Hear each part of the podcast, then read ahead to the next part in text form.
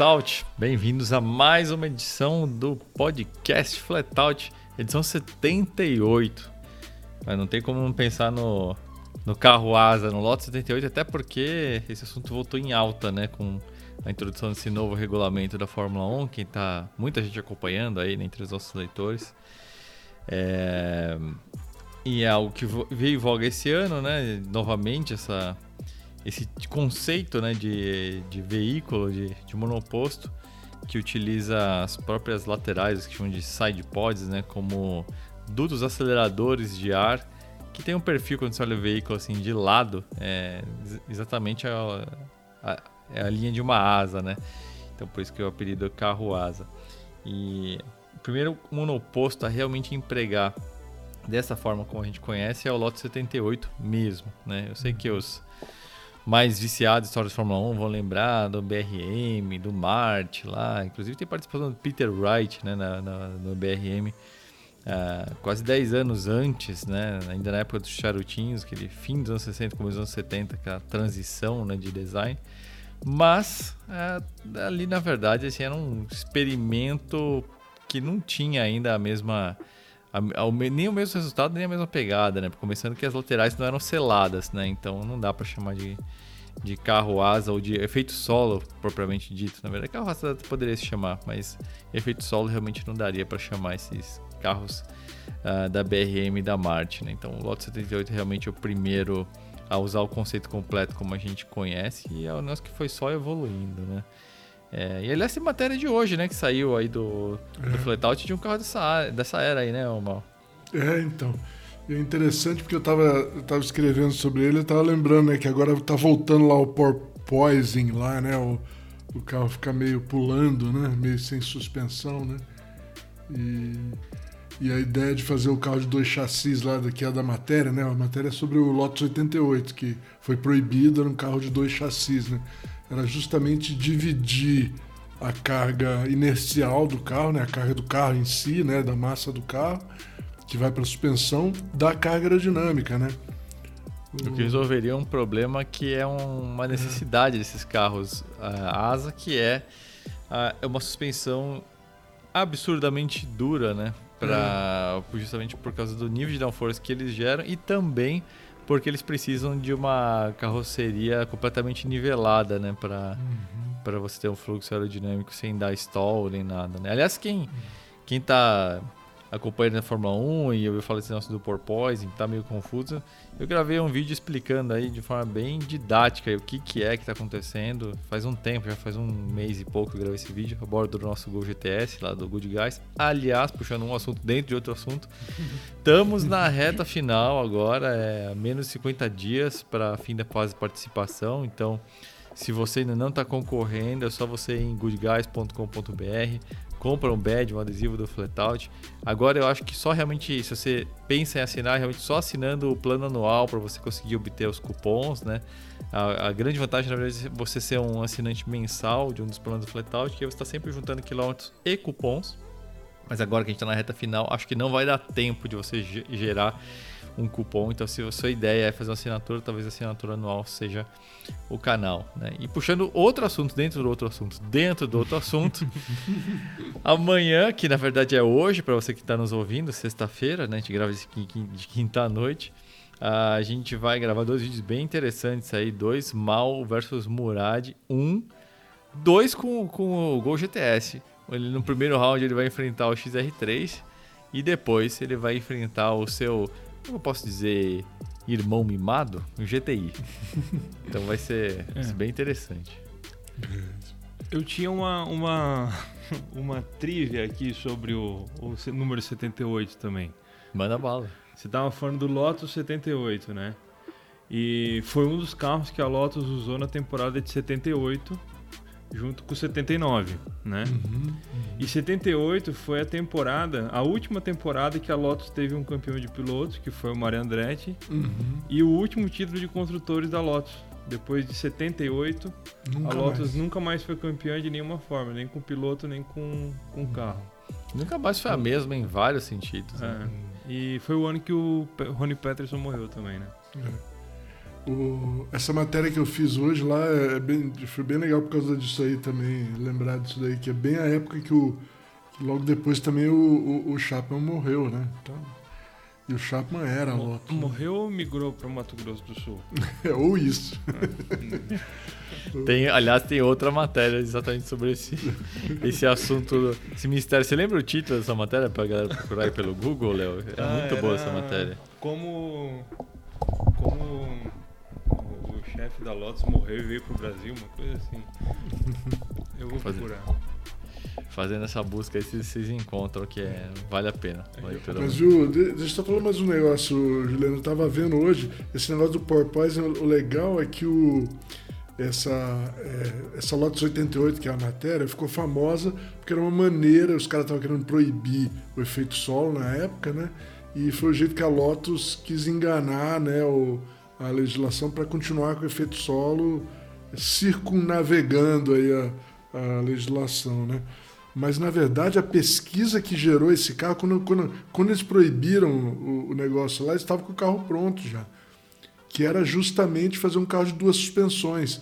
Que ele tinha a parte aerodinâmica acionava direto na roda, né? Então ele tinha uma suspensão, um- um- um- uma carroceria móvel, né? Que andava em cima da suspensão que, que para tirar, né? é- é- é o, o- você tinha uma suspensão que funcionava normalmente e o- a carga aerodinâmica em cima da roda. Super interessante a ideia dos caras de dividir as cargas, né, cara? É muito interessante.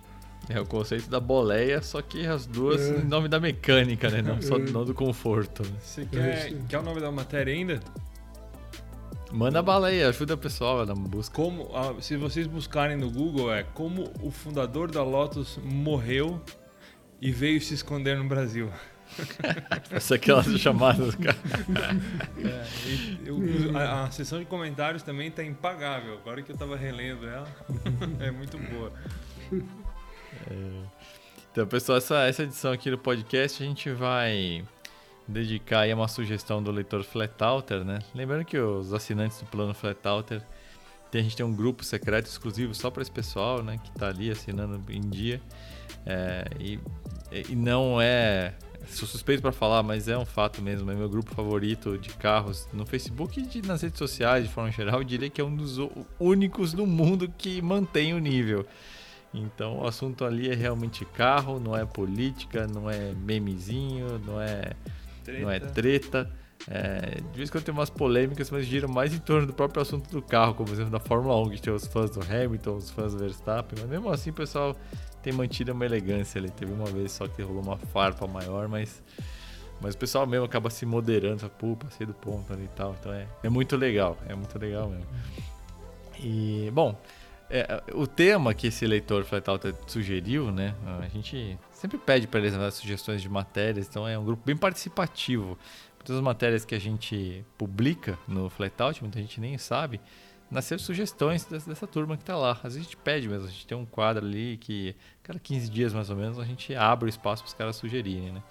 E nesse vai e vem que nasceu aí essa ideia aí do Marcos Ranier de Sá, que ele mandou esse, essa sugestão da gente aqui discutir os nossos carros favoritos ah, vendidos no Brasil. Notem, vendidos, né? Não necessariamente fabricados. De cada um de vocês, de nós, né? Das décadas de, de- Ele disse da década de 70, 80, 90, 2000, 2010, 2020. Aí ah, vamos incluir a década de 60, né? Tem pouca opção, mas ainda rende um assunto, né? Então esse- indeciso até, como tem pouca opção. Não, o fato de você ficar indeciso não significa que tem muita opção, né? Tem pouca opção, né? É, tudo bem que, assim, década de 60, a, a importação tava, tava liberada ainda, né? De certa forma. Então, tinha muito carro legal que veio parar pra cá, né? Mas... Mas... E aí a gente... Eu, eu pedi uma regra só aqui pro pessoal, porque a tendência seria a gente ficar só colocando esportivo, né? Então eu falei, ó... Se colocar o esportivo, tem que pelo menos colocar um um carro normal ou, ou que atenda a função de um veículo de uso, que pode acabar sendo um carro meio de entusiasta, mas que tem uma proposta normal, é, para não ficar um negócio muito viciado, né? Então, então essa aqui é a, é a discussão de agora. Mas antes, antes disso, a gente tem o desafio do ronco, Ah, né? é verdade. Essa edição tá comigo e a gente vai ficando velho, a gente tá perto da edição 80 do podcast. Depois que eu termino o desafio, eu tenho essa sensação de que eu já propus esse desafio do ronco antes. Mas agora é tarde, então se for déjà vu, azar de vocês. E essa já é uma dica no fim das contas. é, não, é, pode ser uma dica, porque na verdade é, é o desafio de Schrödinger, Schrödinger né? Porque é, na verdade eu não sei se é ou se não é, né?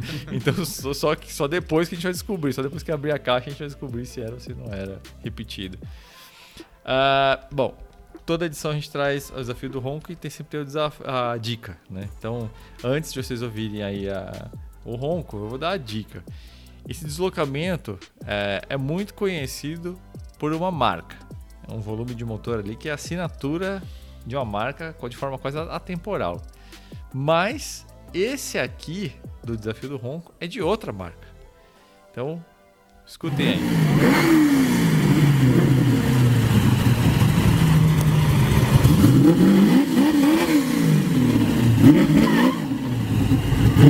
No fim do episódio a gente traz as respostas como a resposta como sempre, mas antes eu vou dar mais uma dica lá no fim do, do episódio antes da gente trazer a resposta, tá? Com essa dica eu tive um déjà vu também, viu? Déjà vu. Né? Já de algo que, que você já fez? Não, de algo que você. De que você falou, você falou, ah, eu tive a sensação de que esse motor já foi. Eu também tive a sensação de que esse motor já foi. Então, então agora vocês estão reforçando que é provavelmente que eu, esse gato já viveu aqui antes. Mas vamos lá. Vamos para vamos, vamos a discussão então das, das pautas aqui. É. Década de 60, hein? Vamos conversar pelo indeciso aí, Léo. Que que você... deixa, eu, deixa eu fazer é. uma proposta para vocês, então. Ah. De regra. A Calma. gente tem que ter, tem que, a, teve a regra do esportivo, da regra de compensação, né? O balance of performance, né? É. Beleza. É, a gente vai incluir carros que. É, aliás, não é propor uma regra, é esclarecer uma regra. Carros que foram vendidos oficialmente no Brasil, né? Ah, sim, porque senão fica aquela coisa, né? Vai aparecer até GT40 aí, né? É, eu posso importar um Bugatti Chiron, né? Por uhum. exemplo. Assim, não, não, não. É, é. Não. Tem, não, tem que ter uma coerência. É, sensatez aqui, né? Exato, exato. Tá. A palavra é essa. Eu escolhi dois carros dos anos 60, porque já pensando na regra do Balance of Performance, né? Tá. Que é o. Os, os carros que eu teria dos anos 60, que eu, que eu gosto dos anos 60, do, que foram vendidos no Brasil, são o, o Bruce Willis Interlagos.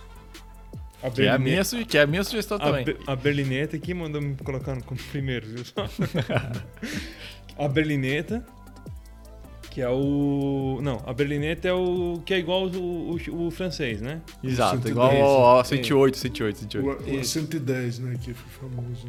Isso. Não, 108, o Mal. Não, 108. ele é o 108, mas eu tô dizendo, ele tá falando a Berlineta porque tinha três carrocerias, né? Conversível. Isso é o, o Coupé e o Berlinetta. Né? Isso, a Berlinetta sim, sim. é o Coupé. A, a, a, Berlinetta é o que tem a traseira Fastback.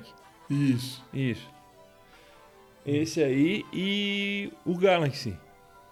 Ford Galaxy, Galaxy, que seria o meu carro de passeio. Minha garagem em 1968 seria essa, um Galaxy e um Willys Interlagos. Um mas, mas elabore, elabore, elabore. Fabricados, fabricados pela mesma empresa. Né? Fabricados né? pela mesma fábrica, inclusive. E não, não era fábrica porque o. Porque, porque o, eu, que eu sou o, um fordeiro o Interlagos era feito em outro lugar, né? Tinha uma fabriquinha. É, eu não, sei, eu não sei onde dizer. Isso aí eu confesso que é uma falha minha. Vou até falar baixo. o, pessoal, o pessoal vai ouvir um ônibus passando não vai escutar o que eu falei. Uhum. É, mas o, o Galaxy eu escolhi porque é, ele não. Eu, a gente pensa. O Galaxy foi um, é um pouco foda porque assim ele foi um carro que envelheceu muito no Brasil, né? Ele foi até 82, né? 82, uhum. é. E ele já estava meio desfigurado, já não tinha mais muito a ver com o que estava rodando por aí. Ele envelheceu muito rápido, né? Ele foi um carro que envelheceu muito rápido. Uhum. Ele ficou só 14 anos no Brasil. 14, é, 67, 68. É, mas é bastante tempo, 14 é, anos. ele ficou 14 anos, mas ele envelheceu muito rápido nesses 14 anos, na minha opinião. Porque se você for ver, ele dividiu o showroom com o Del Rey, por exemplo. Ou com o Escort, né? Que assim, não, chegou. Não, os últimos uma, cinco anos saiu... foram, foram uma é, Foi ali quando ele acabou de vez. Mas quando ele saiu, ele era um carro razoavelmente sintonizado com os Estados Unidos. Uhum. É, em, em, design, em, em, motorização dele, inclusive. Ele até hoje é lembrado por muita gente como o supra-sumo do conforto do, no, dos carros brasileiros, né? Uhum. E de fato ele era. Ele tinha uma dirigibilidade muito boa, né? O handling dele era bom. Tem, tem um mercado bom, né, cara? Ele valorizado. Sempre foi. Também. Ó, eu acho que é o primeiro americano meio em Brasil, né? Ele sim, que abriu a porta do, do, de, do, de, projetos americanos. Não, de carros americanos hum. fabricados efetivamente aqui, né? É, as, é um pica dos, as picapes eram feitas aqui, né? E, e é o, o, único full size feito aqui, americano é. full size feito aqui. Porque os Dodge, os Dodge não era full size, né? Era compacto. É verdade. É, é o verdade. único full size que foi feito aqui. Eu acho uma puta escolha, Léo. Puta carro. Eu, a... Tem um monte de gente que não gosta, eu adoro. É, o pessoal não. Aqui a gente costuma muito. É, é, muito ligado em muscle car, né? Carroceria uhum. de duas portas e tal. Uhum. Mas o, o Galaxy. Principalmente se você comprar um Galaxy de cores que não são aquele, o, o preto e o cinza, aquelas cores. o azul, aquelas cores escuras que, que ficaram pro Landau no final da vida pegar um Galaxy branco, Galaxy verde metálico que tinha na, no, quando saiu o LTD, se não me engano. É, o 500 branco e interior vermelho para mim é meu favorito. Então, eles são, eles são carros muito bonitos, né? Eu acho. E eles eram muito bons. Dizem, diz o. o, não sei se o Juliano estava presente lá, mas no, no encontro de Lindóia, o, o meu pai levou um amigo que foi um, um motorista de pré-teste da Dodge e ele disse que ele e, da, e, também da Ford, ele disse que preferia dirigir o Galaxy do que dirigir o Dart em termos de, de comando mesmo, né? A direção, ele preferia do, do Galaxy, a suspensão. Ah, não. Sem dúvida é mais confortável. É. Dinâmica é covardia. O Dodge é 15 milhões de vezes melhor que é, o Galaxy, mas... mas, é o mais confortável, não tem a menor dúvida. Mais espaçoso também. É, é um carro maior, né? É, o luxo, a borda, tudo, tudo nele é Sim. é maior quando você vai para esse lado de carro executivo. Performance, experiência volante, não. Aí é, é. covardia. Eu já, eu, já, eu já dormi no banco da frente de um, de um Galaxy. Tirei um cochilo no carro. Eu tava querendo fazer um, um, um, um moldagem de um Galaxy desses aí só pra dar uma. Porque é um carro diferente, né? Um carro que não é. É legal. É, é. Não, é, não é um carro de, faz, de fazer curva, assim, mas eu, eu particularmente acho uma delícia os Galaxies. Num, de uma maneira totalmente diferente, por exemplo, do, do Miata, do, do carro esporte. Do, Sim, não, é, o Galaxy é aquele exato. Carro, o Galaxy é aquele carro que a carroceria vai e a suspensão trabalha, né? É, Tem, é dois, dois planos diferentes ali, né? Mas é um carro para é, para é, o, é o carro full size americano, cara. Aquele estilão que você dirige com uma mão só, uhum. câmbio automático, dirige com uma mão só, super leve a direção. Sussurrando ali. É. é. Aquele motor que você acelera, você escuta só a ventoinha, né? Que é grudada ali na poli, no, no virabrequim, né? É. Então... E, e, ao mesmo tempo ele é baixo, né? Bem baixo, bem largo, né? Então ele tem uma, vamos dizer assim, ele não é estável no sentido de, de ágil, né? Mas ele é Sim. é estável assim, você pega por uma estrada que não tem curva muito fechada, ele é super estável, porque ele é baixo, Sim. largo, em trecho longo, né? Então ele é, é um carro gostoso de andar assim em estradão, né? E qual que é, o, e qual que é a sua lista, Mal? Essa dupla dos anos 60. Então, eu, eu também tava. Eu pensei bastante aí pra. pra também fiquei na dúvida, viu, pra botar um dos carros dos anos 60. Tem muito carro que eu gosto. Tipo, eu tenho uma tara por, por. Apesar de nunca ter andado em JK, cara. JK e. E principalmente de cinco marchas na coluna. eu tenho. Eu quero eu quero, gostaria de conhecer, eu, eu gosto bastante. Mas eu acabei ficando com dois carros que eu conheço bem, que eu já andei e tal, e eu sei que eu gosto, de verdade. Um deles é meio finalzinho da década de 60, né? Que é o Puma 1500 GT, né? Oh, fabuloso. 68, 69. É um carro, para mim, nível internacional. É um carro esporte simplesmente sensacional. Eu gosto muito do, do, do Puma, do Puma GT. É... E minha garagem seria, como tem que ter um carro o, o, o, Interlagos eu acho legal também, mas o Interlagos é muito pequeno e, e também um pouquinho aquele motorzinho é, de Gordini, é meio. não faz muito minha cabeça não. É, se fosse a 110, né, que tinha um motor mais. que é tipo do, o, o, motor mais moderno, maior, mais forte e tal, e o carro um pouquinho mais parrudo. Ah, mas você sempre pode copiar a receita do Renault 5 Turbo, né? Eu sempre falo. Pode, pode. E, e, e, mas assim, o 108, a 108, apesar de gostar muito, é, Achei melhor não. Então, para uma 1500 GT. E o outro seria também uma DKV V-Maguete. Pô, aí vocês me ferram. mas tá legal, mas tá legal. É, DKV, V-Maguete. Os DKVs, cara, é, se você andar num DKV hoje, eu sempre falo pro pessoal, é lerdo. Você tem que entrar com esse espírito, né? Que é um carro lerdo. Ele é um carro lerdo. Ele tem desempenho de carro mil aí, daqueles primeiros 50 cavalos lá. É, não é um carro que anda muito. Mas a maneira como ele chega nele é, é, é única, né? É única, né? O motor gira pra caramba solto, ring ding ding, né? Aquele negócio do... de dois tempos, cara.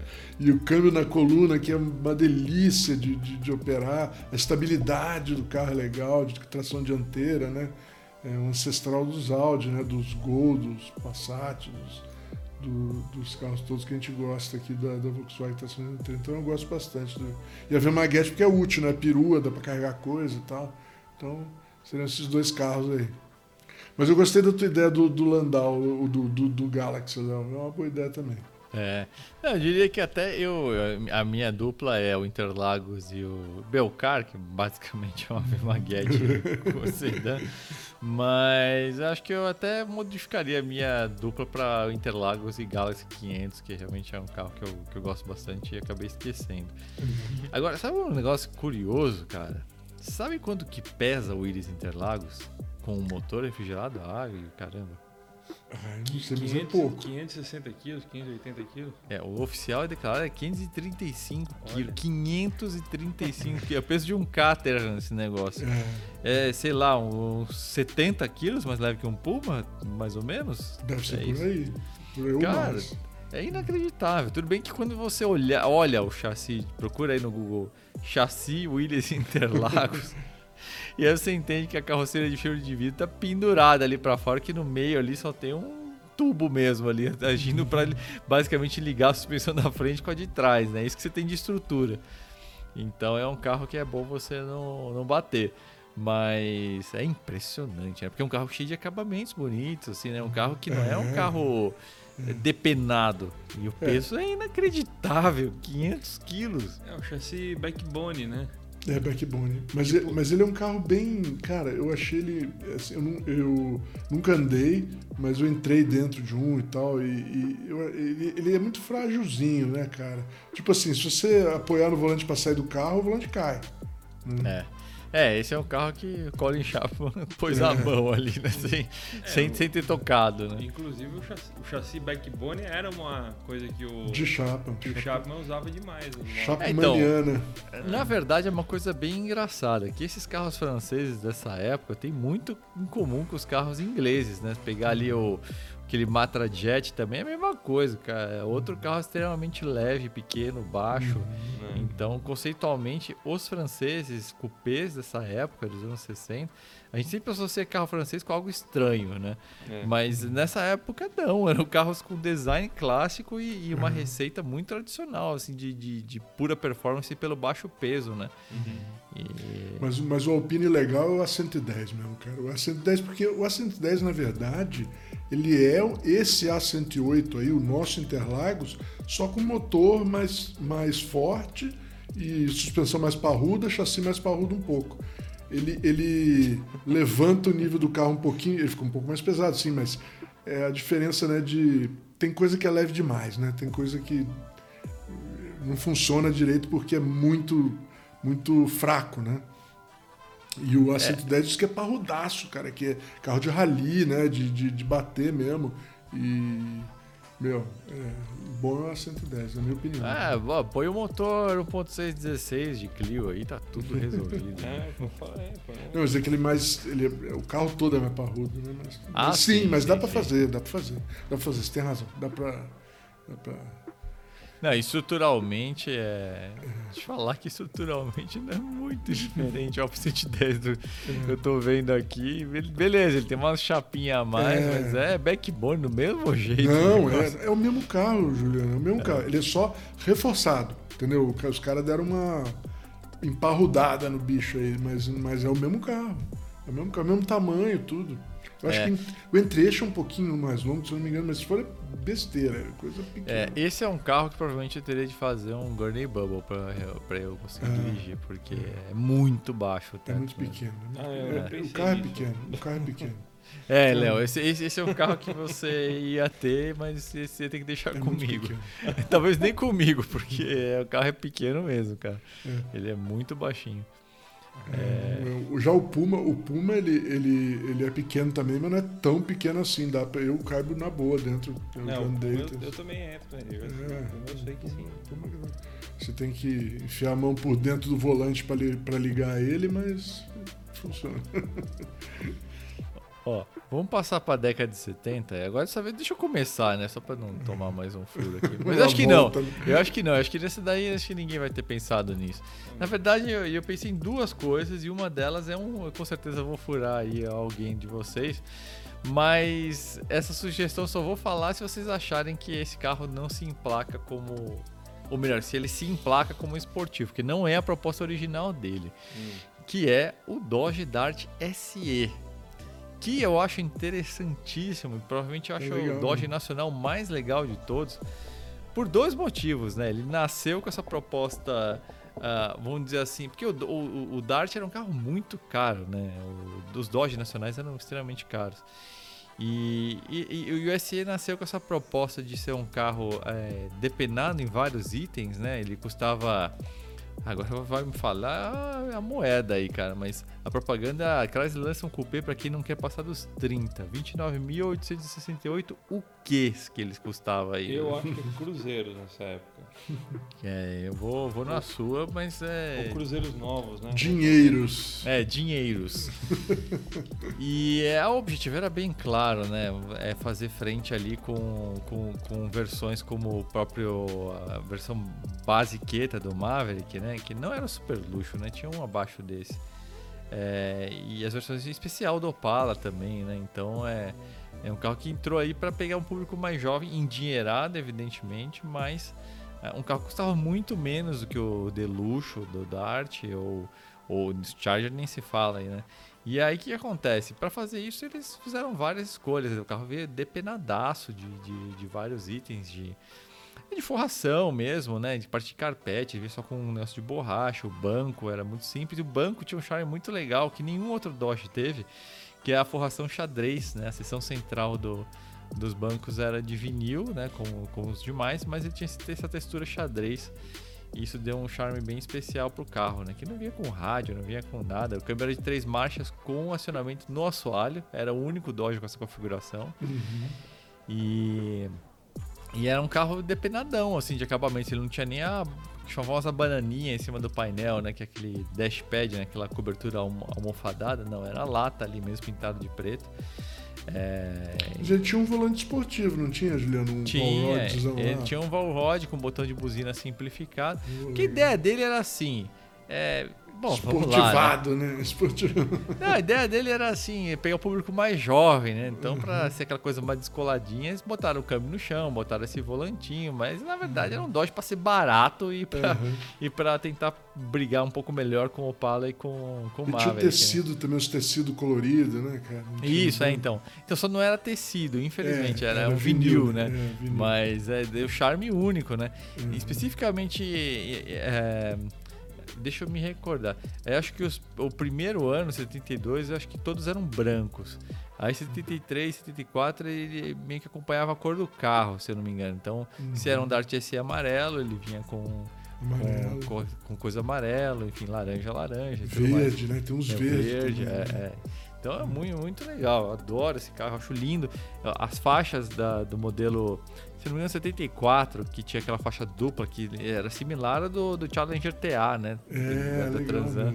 Capô preto fosco. Então é, ele tinha umas soluções de design sensacionais. Assim, um carro, Era bem legal mesmo. era um carro muito legal. Então essa é a minha opção, que não é um esportivo, Não, né? não é Mas esportivo. ali até atendeu. Até porque se eu falar minha opção racional, eu vou te furar, mano. Então já passo até pra... Não, não, não.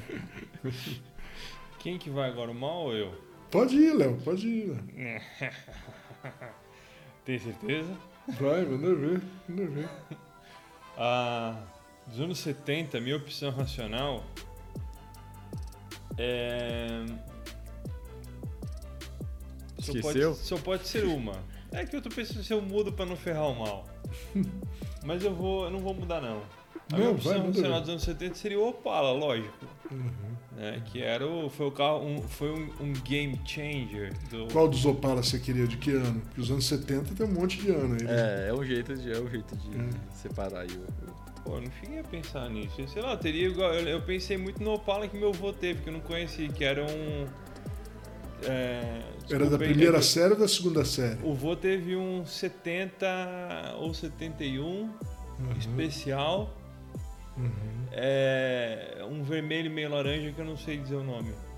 Bom, Eu só- então eu só vi- se- eu só vi seguramente, foto. um, seguramente um sedã pelo É um, ano. sed- né? é, um- é um sedã quatro portas, 2.500. Isso eu sei.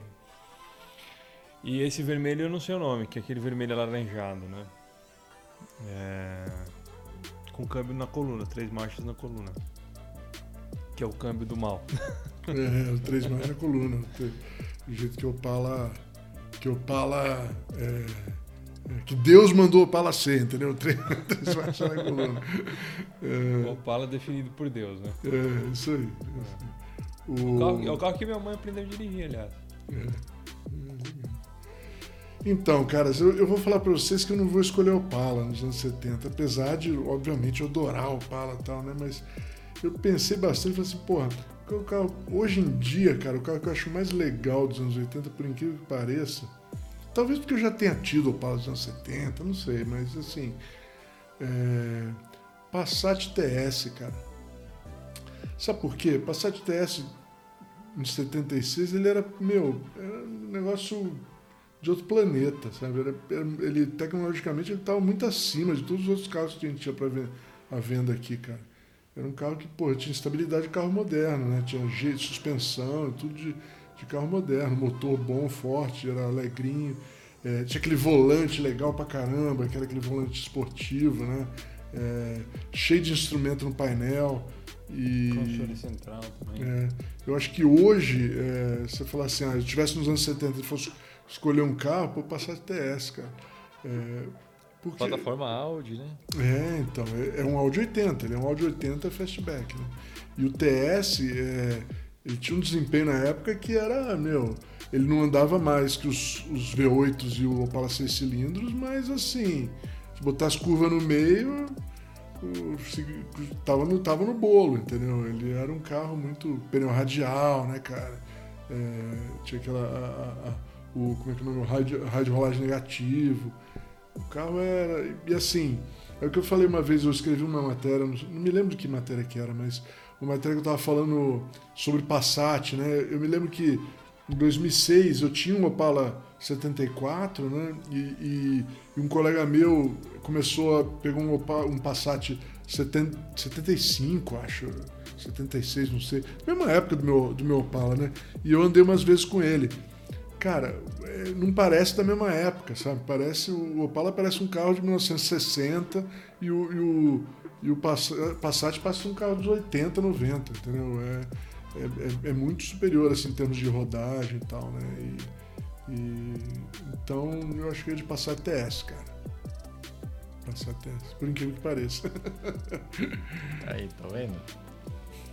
E muito bom, eu acho lindo o carro também. É. Ah, e também tem isso também, né? Ele com aqueles farolzinhos duplo também era legal pra caramba. Eu acho um carro legal. né?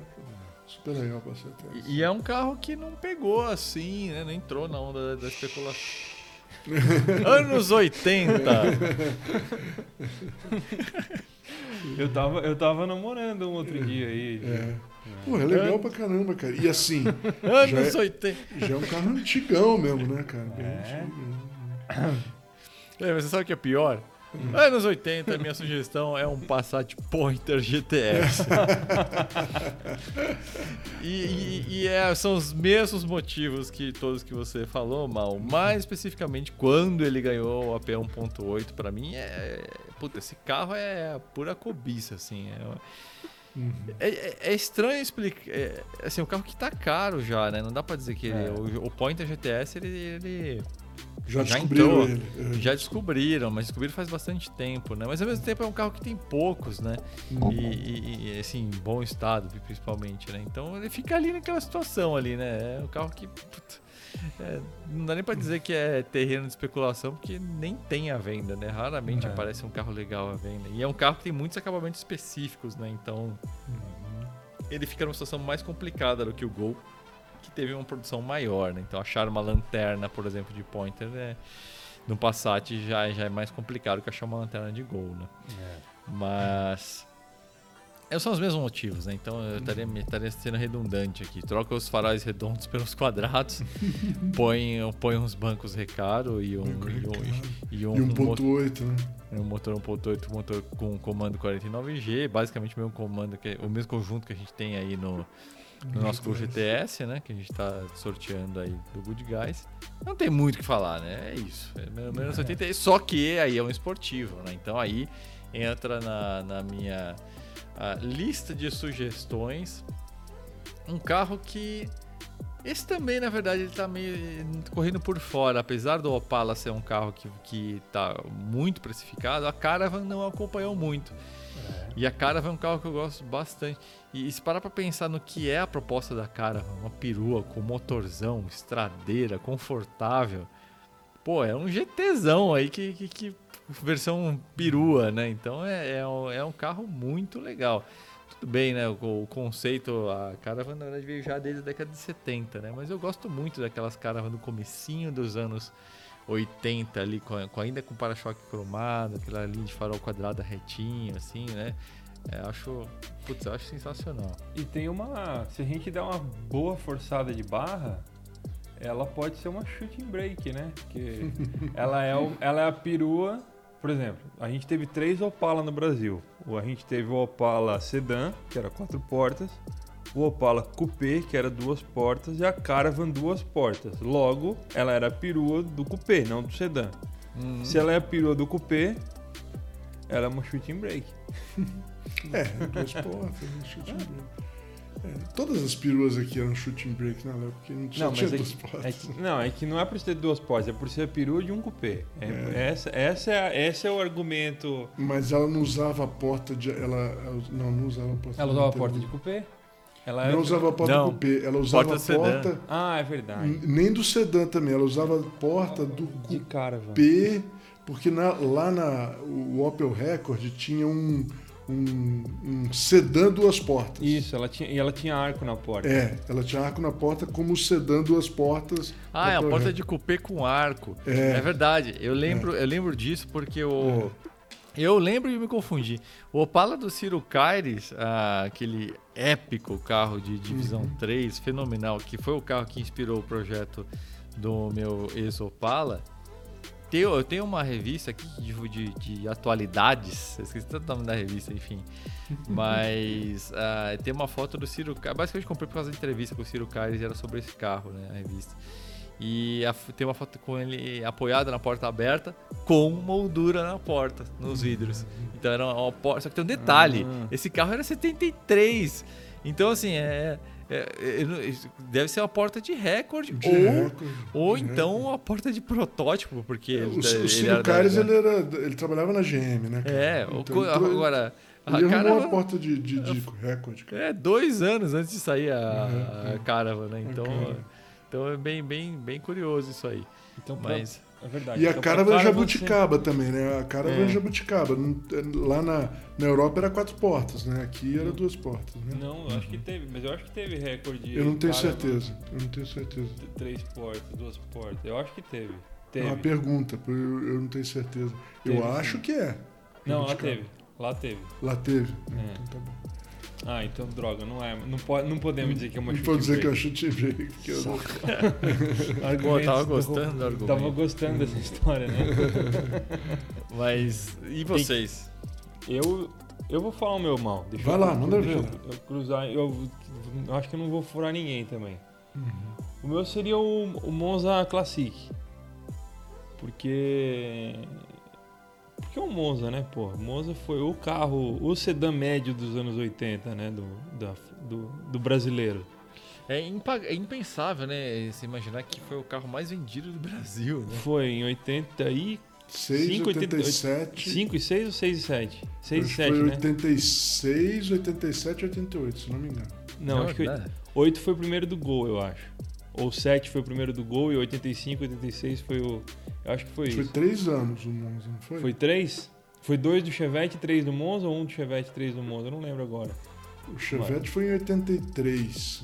que foi o Bom, mais tudo vendido. bem. Por É, dois enfim. anos, em algum momento da história. Foi, foi o mais vendido por um bom tempo. E era um sedã médio, né, cara? É como, sei lá, se o Corolla fosse mais vendido hoje.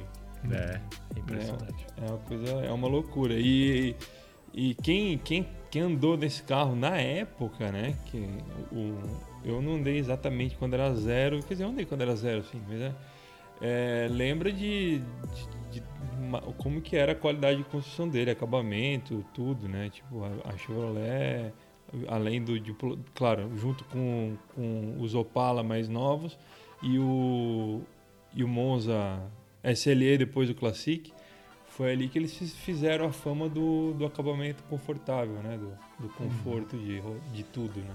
É, e fora que em termos de design, proposta, era um carro muito carro à super frente moderno. dos outros, né? Era mais ou É. menos que nem quando o Peugeot 206 chegou aqui, né?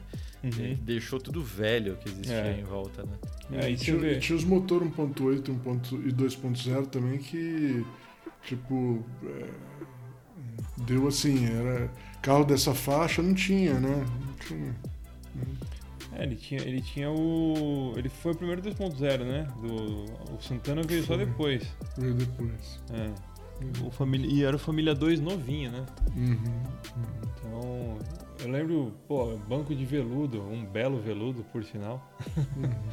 É, vidro elétrico, ele tinha o, o acabamento da. Um acabamento plástico bonitinho ali na, na máquina do cinto, o retrátil do banco dianteiro. Tinha vidro elétrico na traseira, tinha o suporte do o apoio do- de braço no ban- embutido no banco, né? Tinha farol de neblina, né? tinha ar-condicionado. Puta, era um carro. Tinha ajuste- carro com câmbio automático. Aju- É, tinha o câmbio automático, tinha ajuste de coluna, de, de altura da coluna. Deve ter sido o primeiro carro brasileiro a ter isso, acho. Esse ajuste. Era extremamente chique. provável. Era é. chique, era chique. Enfim, era um carro bem legal. Um Tem memórias boas com ele. E você, Mal? Então, cara, os 80 foi mais difícil porque eu- é é uma década que eu era moleque, né? E eu tive carro na época e tal. E. Ó, até. Eu vou falar o que eu queria fazer, meu amor. Até 86 Gol GT. De 86 a 88 Monza SR. E depois, de 88, Opala 6, com a suspensão nova. Porque, de- porque em 88, não sei se vocês lembram, o Opala teve uma revisão grande de suspensão e ele ganhou. Ah, e depois de 88 tem o Chevette 1.6S a álcool também. Que também é o Chevette Porra, bom, você né? você tá transgredindo completamente as regras, Não, mano. É vamos os lá. favoritos, né? Não, mas é que a Minha década é muito grande, porra. A década é muito grande. Até 86 era o GT, depois o Monza SR. Mas o. o- Vamos fazer o seguinte, ó. de suspensão, Mal, só pra não deixar É, em 88, o Opala ganhou, ganhou uma revisão grande de suspensão que, inclusive, é, adotou aquele grande segredo do, do carro alemão, do Passat TS, do, do- dos Passat, do, do coisa que era o, a- a- o batente de, de Celasto, né? O, a- que funciona como uma mola extra, né? É uma mola auxiliar, é, que dá aquela sensação de firmeza é, sem ser dura, né? E em 88 até 92, até o fim da, da vida dele, ele ganhou essa suspensãozinha mais revisada aí, né? Em 88 ficou bem melhor, o carro melhorou assim muito, né, de, de comportamento. E, e eu lembro, meu pai teve um, ele comprou um 88, um, um verde, um sedã SL, sedã SL, que era o básico, ele encomendou o carro. É, que era aqueles carros de polícia, sabe? Aqueles carros que encomendava só, só a frota. Meu pai encomendou um SL que não tinha trava elétrica, não tinha vidro elétrico, não tinha nada disso. Quatro portas, sedã, verde com interior claro, roda de alumínio, direção hidráulica e ar-condicionado. Quatro cilindros. e cinco marchas, né? Então esse carro, é, quatro cilindros, para quatro cilindros, aquele motor quatro- daquele quatro cilindros, aquele motor lá, mas o carro de comportamento ficou muito bom. A gente sempre teve Opala, né? Mas quando chegou esse aí, meu, era uma diferença assim, o carro ficou realmente bom. E, e eu, eu ia querer, logicamente, uns seis cilindros. Então vamos lá. Opala 6 cilindros de 88 para frente e Gol GT. GT GTS. Boa. Tá bom? Justo. Com menção honrosa pro Monza SR e o Chevette 1.6S Alco. Se ele não ia sossegar. Que o Chevette 1.6S Alco também é foda, porque o Chevette Conseguiu 1.6S falar Alco Todos. é o Chevette perfeito, cara. É o Chevette perfeito, porque ele. Você compra ele, não é que nem o meu que tem que ficar fazendo um monte de coisa, você não faz nada. Porque já vem com o banco de PU bom, baixo, já vem com. Só tem que trocar o volante, só. O resto já tá pronto. Motor forte, É álcool. que, é que o visual não é dos mais legais, né? Não é dos mais legais, mas o carro tá pronto. O carro É. tá pronto. Ele cinco marcha, com tudo. Não precisa modificar nada. É, 1.6S álcool anda bem. Pode fazer mais umas coisinhas ou outras se quiser, mas assim. Ele é bem legal. Já vem com quebra-vento. Meu carro, por exemplo, não tem quebra-vento, que é uma desgraça não ter quebra-vento. É, não sei que louco. É na Europa, né? Que não precisa de quebra-vento. Aqui a gente precisa de quebra-vento, pô. É uma diferença fodida. Um monte de coisa que. que, que o Chevette foi desenvolvendo aqui no Brasil, né? Teve um desenvolvimento, né, cara? Que culminou nesse carro aí. Que aí que era muito legal. Anos 90 aí é o caos. Né? Passei, passei, passei por todos, né? Anos 90 aí começa o caos porque é quando a gente teve a liberação das importações de novo, né? E aí. Aí dá uma bagunçada, né? Aí é opção demais. É uma, É, pra, eu- mim é, pra mim é bem simples. Se quiser, eu começo. Ah, pode começar, vai. Então começa, começa, começa. Bem simples. Super simples. Pampa 1.8 álcool. Acabou. Acabou. Melhor é o, coisa é o iconoclasta, nos- né? Foi feita nos anos Iconoclasta. 80. Pampa 1.8 álcool. Anos 90 a gente tá, né? Mas não, mas caraca. Pampa 1.8. É, ela é um carro dos anos 90. Foi até 97 foi esse carro. Não, mas ele botou pra fuder, né? Caralho. Foda, né? Não, agora eu quero que você defenda. Quero que você defenda. Então, É, Quero não, só ver agora. então, Não, porque assim, vai, o amor ao peculiar é uma característica incomum ao entusiasta leitor do Flatout, né? Mas ainda assim precisa de uma base, né? Então agora eu quero escutar hoje. Sempre Então. ouvi você falar da Pampa, né? então por que, E que eu gosto de Agora eu quero entender por quê. Eu comprei uma Pampa em 1992, uma Pampa 1.8 é, GL a álcool, vinho metálico, né? E compramos ela. Pra- eu- a gente comprou para usar no sítio, que meu pai tinha comprado um sítio e a gente estava morando lá é, provisoriamente. É, no interior de, de Minas Gerais, em, em, em Belmiro Braga, perto de Juiz de Fora. Meu irmão até hoje ainda mora em Juiz de Fora, por causa disso, né? Porque a gente mudou para lá e todos os meus sobrinhos são de lá. Bom, enfim. Aí a gente comprou a Pampa. E essa Pampa aí, cara, álcool, eu comprei não porque eu queria uma Pampa, porque eu olhei as, os, as picapes pequenas que tinham lá, eu achei que a Pampa era o melhor custo-benefício para carregar carga, pra, pra- tal, tal, tal, tal. Eu, eu sabia que a Pampa era mais estável que o. eh, em estabilidade que os Corcel, muito mais estável que o Corcel. Até a Motor 3 falava que ela era igual um Passat TS em curvas, o que eu não acreditava muito quando li. Mas eh, sabia meio assim por cima. Eu não, eu não, eu não comprei porque eu, ah, eu queria uma Pampa. Comprei porque era a melhor, a melhor eh, compra para a utilidade que a gente ia ter do carro. E aí eu apaixonei pelo carro. Por quê? Pampa 1.8 a álcool tinha um comando 049G. Sabia disso, Julian? É, ele era, ela era forte pra cacete. Anda, pra comer de conversa, andava pra caralho. Ela é o conjunto do Gol GT, Do Gol GTS. o É, e talvez até mais curto de transmissão, né? Isso, Porque e- é utilitário, né? É, e aí, como a gente morava no meio da terra, do mato, da barro, e tudo, eu coloquei. é, é, e por que eu não comprei a 4x4, por exemplo, que tinha na época? Porque, era no meio do mato mesmo. Porque era mais cara, muito mais cara, sabe? Muito mais cara. E motor fraco e tal, eu falei, não, não tô, é isso mesmo. E eu coloquei aqueles pneus Pirelli MS, sabe? Que era radial, mas era com. Era tipo. Ele tem aquele coisa de lameiro, né? Ele tinha. é, é, o desenho dele era bem pra lama mesmo. Só que, cara, porra, o carro era incrível. Primeiro que você ia em qualquer lugar, qualquer lugar de lama, de barro, descendo. Uma vez eu fui pegar um porco numa ribanceira, cara. Quando eu cheguei lá embaixo, eu falei, não vou conseguir subir.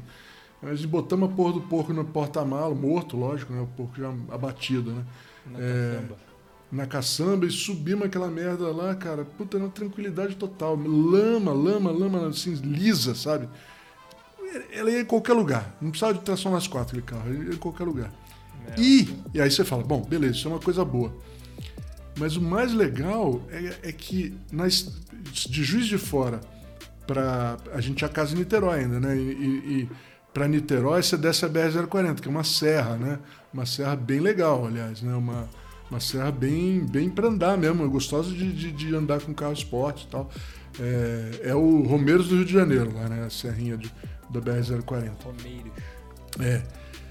E, e, cara, eu descia no fim de semana com aquela porra toda enlameada, tudo sujo de lama. Meu, não tinha quem me pegava naquela, naquela estradinha. Né? Os, os, carros esportivos, GTS e tal. Os caras suaram, não acreditavam com aquela merda, com o volante pertinho do peito, sabe? Porque era apertado, né? Você tem que andar com as pernas abertas, né? E o volante. Porque a cabine é super pequena, né? E era aquele banco inteiriço também, né, cara? Banco inteiriço de tem até um cinto no meio, era pra ter três lugares. Não sei como é que o cara no meio vai ficar, né? Porque o câmbio tá ali. Já andei com três pessoas. Eu Mas... dirigindo, graças a Deus.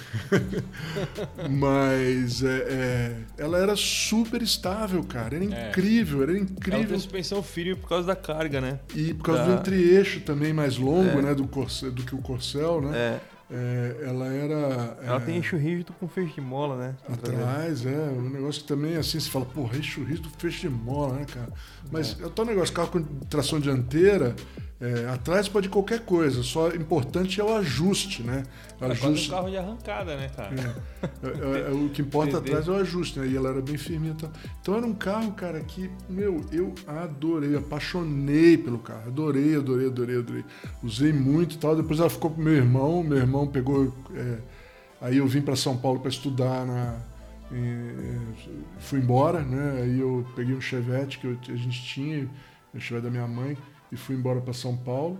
E meu irmão ficou com a Pampa, ele foi embora depois para foi estudar, foi tal, e acabou, não sei que fim, ele vendeu, não sei o que aconteceu. Mas é, era um carro que até hoje, gente, eu só tive essa, só, só tive essa nessa época.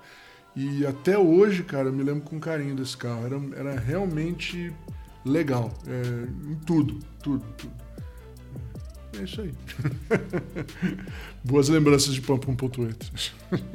A sua sugestão deve ser algo bem parecido, né, Léo? Pior que é. Eu, não pensei, eu não pensei em carro. É, ela tem alguma semelhança, você vai ver. É porque eu, não, eu, não, eu pensei assim, ah, eu vou escolher carro brasileiro porque virou, tipo, os anos 90, um novo mundo se abriu pro Brasil, né? É, meu carro favorito dos anos 90, se, ah, tipo, você pode escolher só um carro dos anos 90 eu escolheria a Ferrari 456 GT modificada, que vendeu no Brasil. É realmente muito parecido com a Pampa. Calma. mas não, não foi, mas não foi isso. Não, não foi esse o carro que eu escolhi. Esse seria o carro que eu, esco, que eu escolheria, né? É a 456 GT. É, você pode colocar como esportivo e colocar. Que é o esportivo. Só é. que a outra opção que eu escolhi também é o esportivo. Aí não tem como. A minha a, a, opção que eu escolhi foi o. o a, Paraty GTI 16 válvulas, bola, duas portas. Que é um carro que. Porra, quando, tudo quando, bem. Quando Mas eu lembrei. Por que duas portas, cara? Porque é legal, ué. Porque é um esportivo, é uma perua, é, é uma coisa sui generis. Não existe em nenhum outro lugar. Imagina, o, Pô, o, mas... mundo, o mundo pira com isso. Por exemplo, é uma perua esportiva da Volkswagen, tipo, é um Golf GTI original né, o, que, o que eles adoram falar, os europeus adoram falar, ah, parece o Gol GTI original. Toda referência de carro de tração dianteira para eles é o Golf GTI original, né? Ela é um Golf GTI original em versão perua com duas portas. Tipo, é um negócio que. Hum, é, acho mind, mind blowing, assim. Feia, cara. Eu acho a partir de duas portas feia. É um negócio muito louco, cara. Tipo, não existe em nenhum outro lugar do mundo e é um carro bom. Isso que é legal. Ela não, é um carro bom. É. Ela tem um motor 2.0, 16 válvulas, bloco alto. Comando duplo. É comando duplo, né? É, comando Isso, duplo. é. Comando duplo, 150 e muitos cavalos, 53, 57, eu não lembro quanto que tem nesse aí. Achei que mudou do 2 pro 3. Seria essa. E eu ainda tinha uma outra alternativa, mas eu não vou falar porque, né? Eu não sou mal. Oi! Pode falar, meu. A gente não vai ficar chateado com você falar. Canelada no cara, né? chega na. O zagueiro que chega no tornozelo, né, cara? Era o Ômega CD 3.0. É, esse é um carro legal. Eu pensei em botar esse também. Eu também eu... cheguei a pensar, mas não. Pensei em botar esse. Não mas coloquei. É, eu fico com a parte GTI. Ó, eu vou mencionar muito rapidamente o esportivo, que na verdade o esportivo seria, esse seria o carro que eu teria, né? Que é o Civic VTI EK, né? Hum. É, puta, a gente dispensa até comentários, né? Motor B16, girador pra caramba, fala de 8000 RPM, dinâmica cortante, Honda dos anos 90, quando tava por cima do mundo inteiro na Fórmula 1, etc, etc, etc. Né? Perfeito. Mas o carro que me marcou mesmo dos anos 90, e lembro da, da capa da Quatro Rodas até hoje, é a Alfa Romeo 64, cara. E é, assim, é, eu lembro da sensação de ficar namorando ali as fotos desse carro lá na, na Quatro Rodas, a sensação de ter visto esse carro pela primeira vez, e a sensação que eu tive quando guiei esse carro pela primeira vez, quando eu tinha meus 20 e poucos anos. E o ronco do carro, e aquele luxo, e todo aquele couro, aquele perfume né, de dentro e tal, é, é uma, era uma percepção completamente diferente de automóvel que a gente tinha né, na, na, na época, né? Então, eu lembro muito disso, assim, no, no, no salão desse carro, né? Tudo bem que do salão, na verdade, a grande memória que eu tenho era F40, mas esse carro também estava lá. E, e, o design do carro, pininfarina, motor busto, assim, acho que é, é aquele tipo de carro que... Qual que eu vou dizer? O design dele, evidentemente, envelheceu muito, mas ele envelheceu bem. É, todo reto, todo cheio de, de, vincos, né? Mas o carro tem uma elegância, cara. O difícil é achar uma inteira, né? Uhum. Essa é a, é a parte difícil. E mesmo se ela se achar uma inteira, ela não vai ficar inteira por muito tempo, né? Sabe como é que é? Essa época é ruim de Não é que nem a da sua, essa época é ruim de. Essa época é ruim. É, e assim como o mal termina desmanchando o meu sonho. o, mal, o mal acordando, Juliano com um chute na porta, né, cara? O, o mal tirando o, o oi trocando pelo L. Não, mas é um carro legal, não tem. Consertar carro não é problema, é só, só é saber, solução, né? né? na verdade. É, é só saber, solução, só, né? só é, só no ter negócio peça, mas aberto. É só ter peça, mas não tem peça também. peça, É, não tem peça. É, eu, eu meio que desisti do sonho do Alfa 155 Super preto com aerofóliozinho, spoilerzinho atrás, por causa disso. Um amigo meu que trabalhou na Alfa Romeo, nas Fiat que tinha Alfa, né, se eu não me engano, na época, falou, cara, não existe peça para esses carros, existe. No hay repuestos. É, não existe peça para esses carros. Aí eu, tipo, Noricambi. é, Mas, é, mas é um carro mesmo, Ju. É, é um, era um puta carro, esse 164, cara. era mesmo, meu Deus. Era um puta carro. O... E tinha câmbio manual, né? Tinha carro com Tinha, câmbio manual. pô. exato. Que eu dirigia era Sim. manual. Tinha 24, tinha os 24 volts manual, né? Tinha também 24 volts manual. Pô, Pena teve que- tudo, né? Quatrilhinha, teve turbo quatrilhinha, É. teve V6, teve turbo diesel, teve Integral. tração às quatro rodas, teve É. tudo. Teve V6 turbo, né? Tinha um 2 litros V6 turbo. Loucura, cara.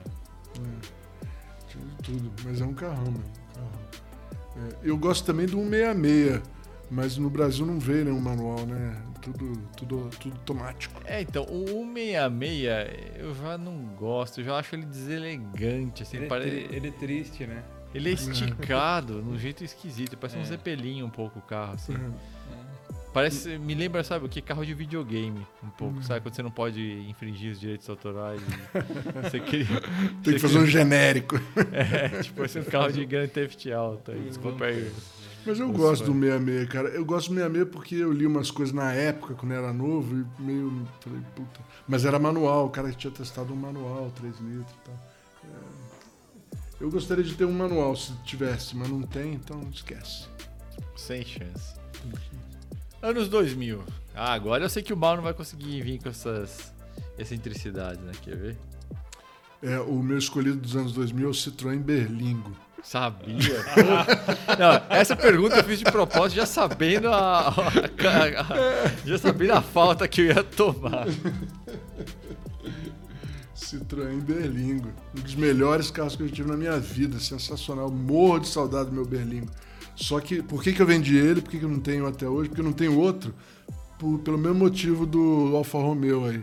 No hay repuestos. né? É, o carro ficou impossível de manter e vendi. Por isso que eu não fui atrás de outro também. Porque.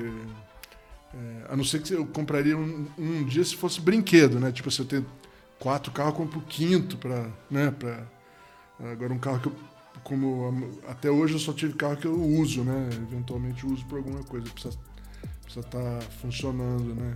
É, bem tudo, então é, não dava, mas é um carro sensacional. Quer que eu explique por quê? Todo mundo já sabe.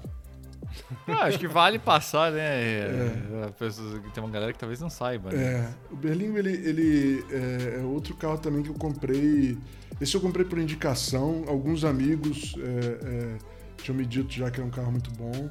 E, e eu tava precisando de um carro barato e comprei. Eu, aí eu já tinha indicação de dizer, mas eu comprei assim, porque era um carro para família também, era um carro para família. É, foi na época que eu estava comprando casa, então eu comprei para minha esposa né, usar e, e um carro barato que, com ar-condicionado, que dá para carregar a família, blá, blá. É, o meu Berlingo era 2001, eu, é, 2001? É 2001, é 2001, que é o último ano do teto solar de lona elétrico e o primeiro ano das, quatro, das duas portas lateral de correr. Porque antes ele tinha porta só de um lado de correr, eram três portas. O meu então tinha quatro portas, é o único ano que tinha quatro portas e teto de lona. Né? E era verde com interior verde, o cinto era verde, o carpete era verde, é... o banco originalmente era verde e amarelo, mas o meu tava com couro, o dono botou. Eu comprei do primeiro dono e ele tinha posto um couro logo que comprou um couro preto. Mas não ficou feio, mas assim, enfim. Mas o carro, ele é, é um furgão, né, cara? Você pega um furgão de passageiro, com todas as coisas boas de furgão de passageiro. O teto solar era enorme, dava para virar tipo uma caminhonete. Você quer levar uma geladeira, saía pra, pelo teto a geladeira, olha que beleza. Então era, tinha um, era tão bom quanto o picape, mas se você fechava ele, a carga ficava né, escondida dos amigos da lei e do tempo, né, da chuva, do vento. Então, muito melhor que uma caminhonete. E ao mesmo tempo, o Berlingo em si é um carro que é uma delícia. Ele é na plataforma do Xara. É. Ah, e tem a, a, a, suspensão traseira, e quase você não vê ela. Então ele, ele é, é, muito baixo o assoalho e plano, né? Então, a quantidade de carga que dá para colocar naquele negócio é um negócio incrível, incrível, incrível. Dá para colocar dentro daquele carro. É incrível. E é uma delícia de guiar. É de, de rolar de rir, você pegar uma tangência de curva estando tipo um metro acima dela, entendeu? Assim, e o carro responder, assim, sabe? Pegar bem, assim que você. A, a tangência está no teu pé e você está sentado, tipo, que nem uma cadeirinha de bar, assim, sabe? Em cima dela, assim, em cima da roda dianteira. Então, é esquisito, mas é uma delícia. O câmbio, ele é uma alavanca comprida, mas de um curso curtinho, assim, um engate gostoso pra caramba. O motor é alegre. Meu, delícia de carro delícia. Ele é um carro esportivo, é um, é um furgão esportivo, furgão esporte. e conversível ainda por cima. Então, pô, você quer mais o que nessa vida, né, cara? Dá, dá pra colocar o motor do Citroën Xara VTS nele? Dá, qualquer Citroën da época dá, né? Mas, eu, meu, eu. Esse, esse, motor é legal, esse, a versão de 167 cavalos. Ele, ele ganha giro de um jeito bem legal. Não, diz que é foda. É. É. Eu vou te falar, cara, que sim, deve ser legal. Mas eu, eu, é, eu te digo o seguinte, Léo. O carro original já era difícil de manter. É. E, e, e, aí foi o que aconteceu, difícil de manter mesmo. Tinha peça que não tinha. Tipo, eu dou um exemplo. Quebrou o comando de ar-condicionado. Não existe. Na França, eu comprei três usados, os três estavam quebrados do mesmo jeito. Sabe? Uhum. E não existe. Aí eu adaptei, fiz um reostado, meu, merda. É, os carros, eu sempre falo, o carro não ganha fama de graça, né? Não. E é falta de peça, cara. Porque se tem peça, o carro anda para sempre. É. Por, isso que se, por isso que Toyota, por isso que Mercedes não tem fama de carro que quebra. Quebra também, mas tem peça, resolve. É, você compra. É, compra peça, troca, acabou o problema. A gente está nos anos 2000 agora? 2000. Exato. Você já falou, Juliano? Não, legal. Fala aí, Léo. Vai lá, manda ver. Não, o Juliano pode mandar. Bom, eu, eu, tenho certeza que se você não pegar uma Mercedes nessa época, você vai estar mentindo para não causar cobiça. Ah, Mas. Não, esqueci dos Mercedes. Ah, que coisa! Mas vai. Bom, eu vou rapidamente no meu aqui, porque na verdade é um favorito de muita gente, né? Que é o M3 E46 para mim, em especial eu pus ele nessa lista de favoritos dos anos 2000 porque Pra mim, quando eu, sempre que eu, eu, eu penso assim no, no, Vamos dizer assim, na.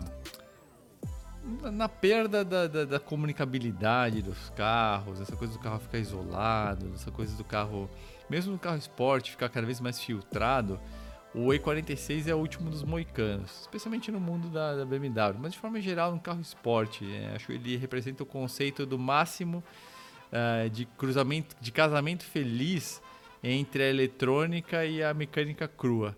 Depois disso foi só morro abaixo. Aí a eletrônica venceu, o NVH venceu, e os carros foram ficando incrivelmente rápidos e cada vez mais eh, tediosos, como se fosse possível, eles deram um jeito de fazer isso, né? É, não tem muito o que falar, né? Esse S54 aspiradão, a evolução máxima do motor que veio lá da, da, da i36 Evo, né? É, design fantástico também. Ele, ele mistura tudo, né? O conceito de design clássico da BMW, a dinâmica do carro absurda, toda a dinâmica de um carro moderno já, mas um motor aspirado girador e, e uma comunicabilidade de direção fantástica. Não à toa, um carro que também está extremamente valorizado no, no mercado né, entre os colecionadores. Hoje já é um sonho impossível para a maior parte de nós, né? Uhum. Então é, mas é um carro que putz, grila, é pensar, puta, um esportivo fabuloso dessa época para mim não tem nem Porsche, é esse aí 46 mesmo. Com o seu único pecado aí a questão do peso, né? Um carro de seus para lá de seus 1.600 quilos, né? Mas é um carro sensacional, né? Nossa senhora, carro sensacional. Só que aí está falando de um esportivo, né? Então aí para trazer um, carro racional que realmente gosto muito dos, dos, dos anos 2000, a Fielder, né? Aí não tem... O brasileiro conhece muito bem, né? A gente não precisa perder muito tempo falando sobre o que é um Corolla dessa época, né? Mas o fato de, de ter tido uma carroceria uh, a wagon, de, de um carro tão racional e confiável, é... Putz, até hoje é um carro que, que eu sinto vontade de ter. Muito legal. Bom, o Léo, Léo, deixa eu falar um negócio, Léo. Ah. Deixa eu falar um negócio. Você vai escolher um Focus, não vai? É, é, não, porque eu já tenho ele. Então, por isso que eu falo. Então eu não, então não preciso escolher ele, né? Eu não escolhi o Focus na esperança que você escolhesse o Focus. Aliás, aliás eu, eu não tenho. Eu, eu, eu não estou. Eu, eu preciso mandar um recado. Eu quero meu Focus de volta, viu? E aproveitar aqui o espaço. Deixa eu aproveitar no espaço. Eu estou esperando meu Focus de volta. Não é porque eu não estou pagando que eu não, que eu, não, que eu posso esperar a vida inteira. O meu, irmão tá, o meu irmão tá fazendo o carro, meu carro pra mim na, na loja dele. E atrasou. Eu ia pegar final de semana passado, não, não peguei. Eu ia pegar nesse próximo final de semana, não vai ficar pronto a tempo, então só vou pegar no dia 21. Então, teoricamente, eu posso desejar um Focus, mal. É, Mas eu vou falar o outro carro, que é um carro que eu tô sempre de olho, que, que eu cheguei. é, Não é- não vou dizer que eu cheguei muito perto, porque eu ia ser muito irresponsável se eu tivesse comprado ele. Mas que tava barato e eu quase fiz uma besteira, eu quase fiz. É um C350 2006, que é o último ano do W203. Mercedes, pra quem não percebeu ainda. é, é aquela classe C com farol amendoim, que eu, eu chamo de amendoim, né? Porque tem um farol que parece um- uma casquinha de amendoim itálico. E eu acho que é um carro, eu acho que é um carro discreto. Ele é um carro que não é, não é não é das Mercedes mais bonitas, a 204 eu acho bem mais bonita. Mas ele tem um motor V6 3.5 de 272, eu acho que esse já estava atualizado, tem mais de 272 cavalos. Câmbio, câmbio automático de 5 marchas, porque é um carro para uso diário também, e é um Mercedes, Mercedes manual é ruim, dizem. Então, é esse, seria esse aí, que é um carro um carro que eu, eu acho discreto, elegante, tem potência, isso é um carro estradeiro, né? É o tipo de uso que eu mais faço. A Touring eu acho fantástica. É. A Touring eu A. Touring eu nem sei se veio pro Brasil, mas Ah, se- dessa, dessa motorização. é, com essa motorização. Talvez tenha vindo, né? Mas quem sabe? Pode ser. se, se veio a Touring, pode ser a Touring, Papai Noel. Estarei aceitando. É, eu aceito. Esse, o que veio para o Brasil nessa configuração, que tem pelo menos uma, que já está no circuito dos colecionáveis aí, é a C350 Sport Coupé, que é a antecessora da CLC. Tem pelo menos um exemplar no Brasil. E aí deve ser legal de verdade, porque é um carro menor, mais compacto, com o mesmo motor, né? E com visual de coupé hatchback com pesado. Então, é, seria esse C350, é isso. Qualquer carroceria, pronto. ajuda, resolve o, o, a, o gênio da lâmpada. Ajuda, ajuda o trabalho do gênio da lâmpada.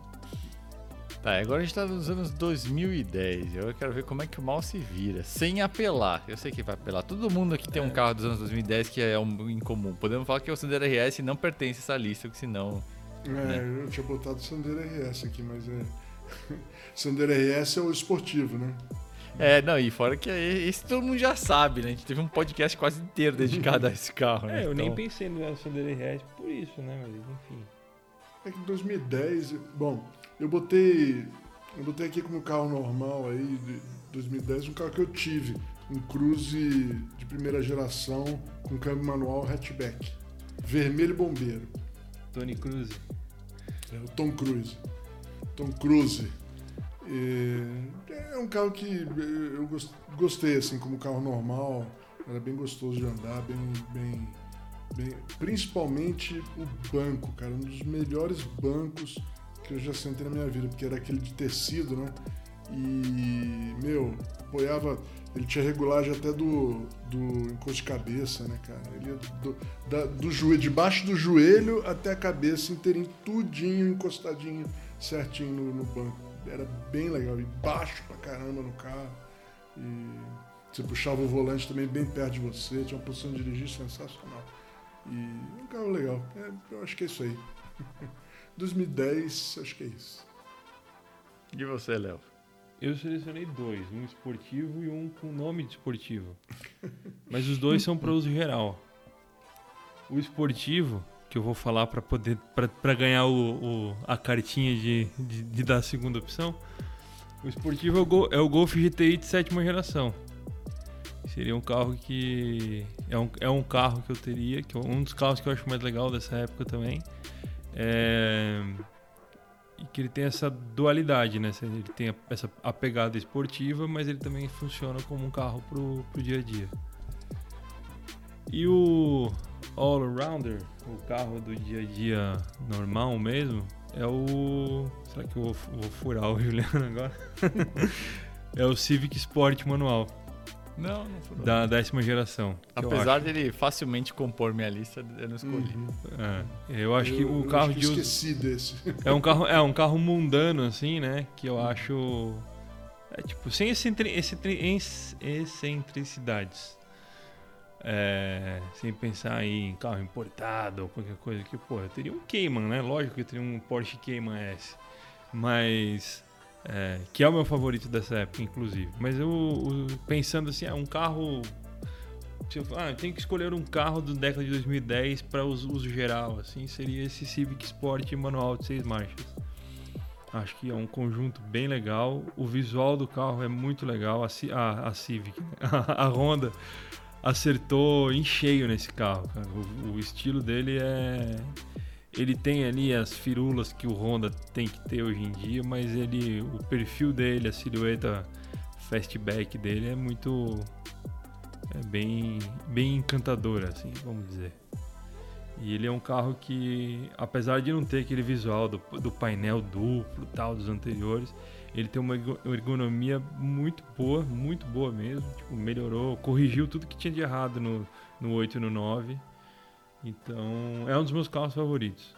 Hoje em dia, inclusive. E é isso. Bom.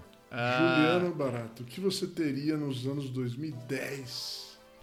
Bom, eu tenho dois carros aqui esportivos, vou fazer que nem um mal, porque eu não consegui decidir Pô, ainda qual colocar no. Pô, todo mundo falou um monte de carro aí. Transgressor das regras. É, evidentemente, o Sandero RS nem pertence à lista porque é ao, ao concurso, então não vou nem mencionar.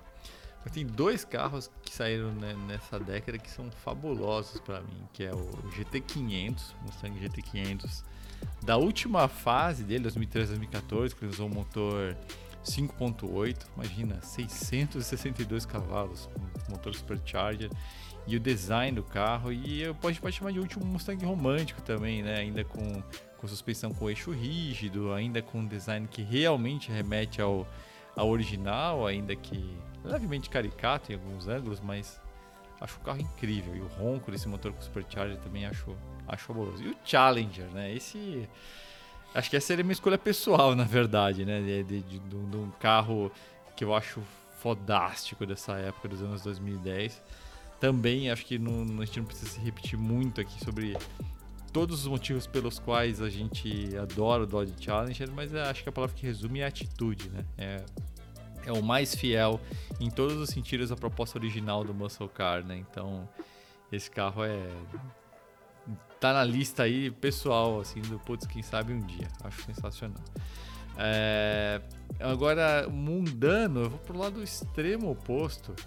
E é um carro que tem sido mal, vamos dizer assim, mal adotado, vou, dizer, vou usar esse termo, que é o Up TSI.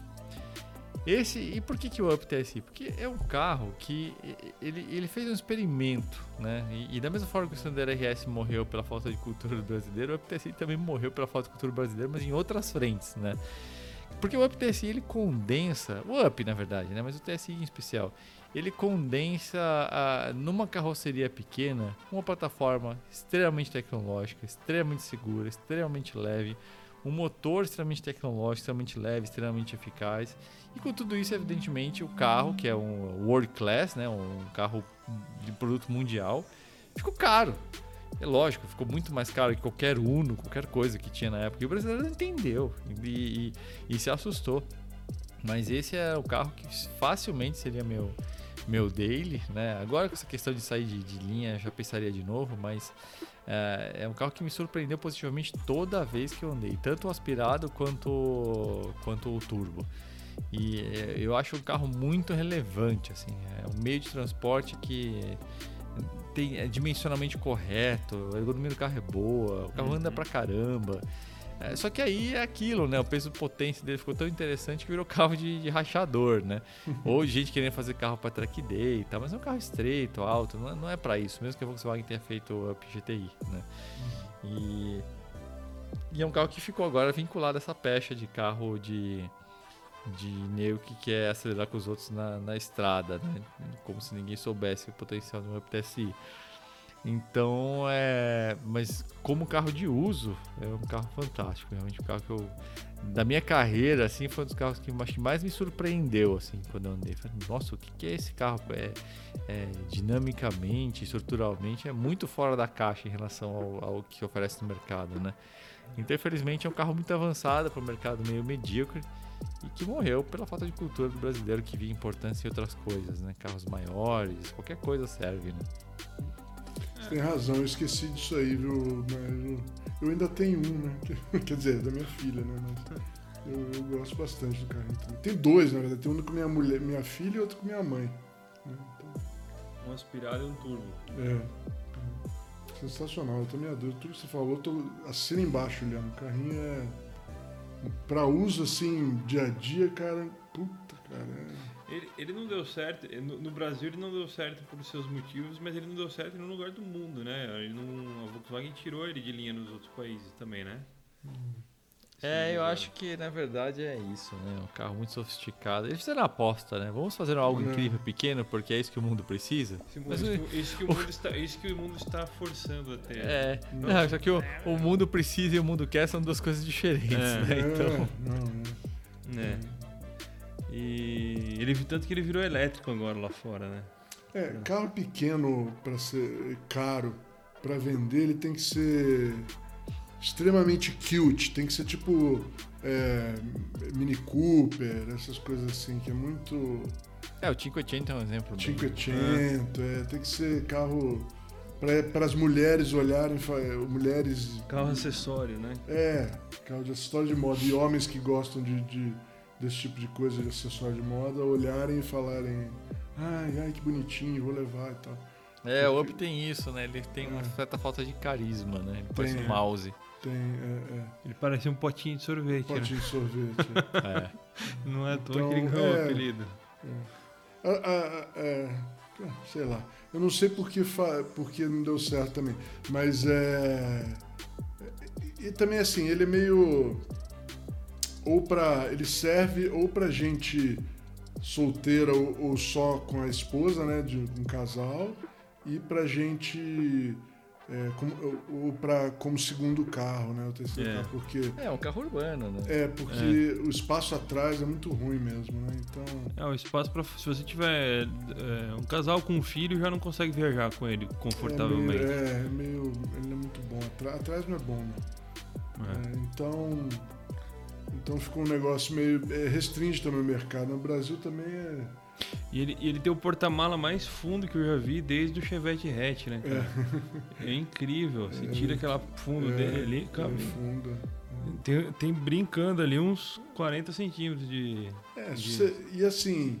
é, se você trata ele como um carro para duas pessoas e carga, meu, dá para carregar coisa ali, viu? Sim, é. Não, é isso que eu falo. Se for um carro para duas É. pessoas, por um casal, né?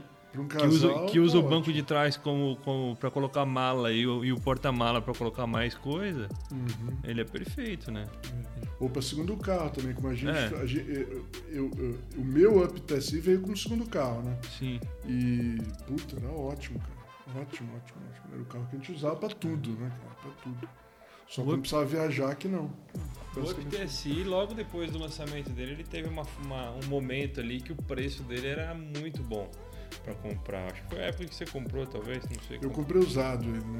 Eu Ah, comprei usado. tá. É, e mesmo assim, tava, o, hoje em dia tá, tá impossível. Ele valorizou, ele valorizou né? É, quem gosta, gosta, cara. E assim, tipo, você vê minha mãe, minha mãe não, não troca por nada. Ela queria trocar por outro. Não tem, ela vai ficar com o dele, o dela. Você deu, você deu seu, sua sugestão, Léo? Na verdade, ninguém. Na, Dos, anos, dos anos 2010? é. Demo, demo. Sim, o Civic Sport. Civic Sport, é verdade. É, eu falei do Sander RS não podia, aí eu falei do Cruze. E tem o. A gente vai falar dos 2020? São dois Sim, anos, são três sim, anos sim, já. Sim, sim, sim, sim, sim. 2020 eu tenho. Eu vou dizer pra vocês que eu tô com uma certa dificuldade de escolher alguma coisa em 2020. A não ser que seja tipo um Porsche 911 com câmbio manual. Aí tudo bem, mas. Tirando Ah, eu, isso. eu já sei, viu? Fala aí, vamos ver se vocês me ajudam a lembrar de alguma coisa legal.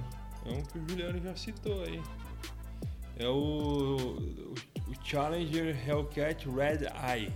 Ah, sim, é isso que eu tô falando. Que ele ainda é vendido até hoje. E ele tem. Ele, ele, ele é tipo. Ele é, um, ele é um grande. Ele é um grande foda-se pra tudo, né? Ele é um grande. Ah, eu acho que caguei pra você. Desculpa falar assim, pessoal, mas é tipo isso. Ah, mas o mundo não sei o que lá. Dane-se. Ele é tipo. 808 cavalos, um V8 sem nenhuma. Sem supercharger, nem turbo o negócio é. É supercharger. É um blower. É, é um blower. É um. Tipo, ele é tudo de errado hoje em dia, né? Ele é tipo. Sei lá, ele é tipo um. Um, um cigarro na balada, né, cara? Um cigarro no avião, esse carro. É uma boa definição. ele é um cara fumando dentro do avião. Ah, você não pode fumar que foda. É, e o fato do Challenger continuar vendendo bem é a prova que. É, Novamente, de que o que o mundo precisa e o que o mundo quer nem sempre andam juntos, nesse caso no bom sentido. né? é verdade. É. 2020. Ó, eu, eu tenho Mas dois falar- carros.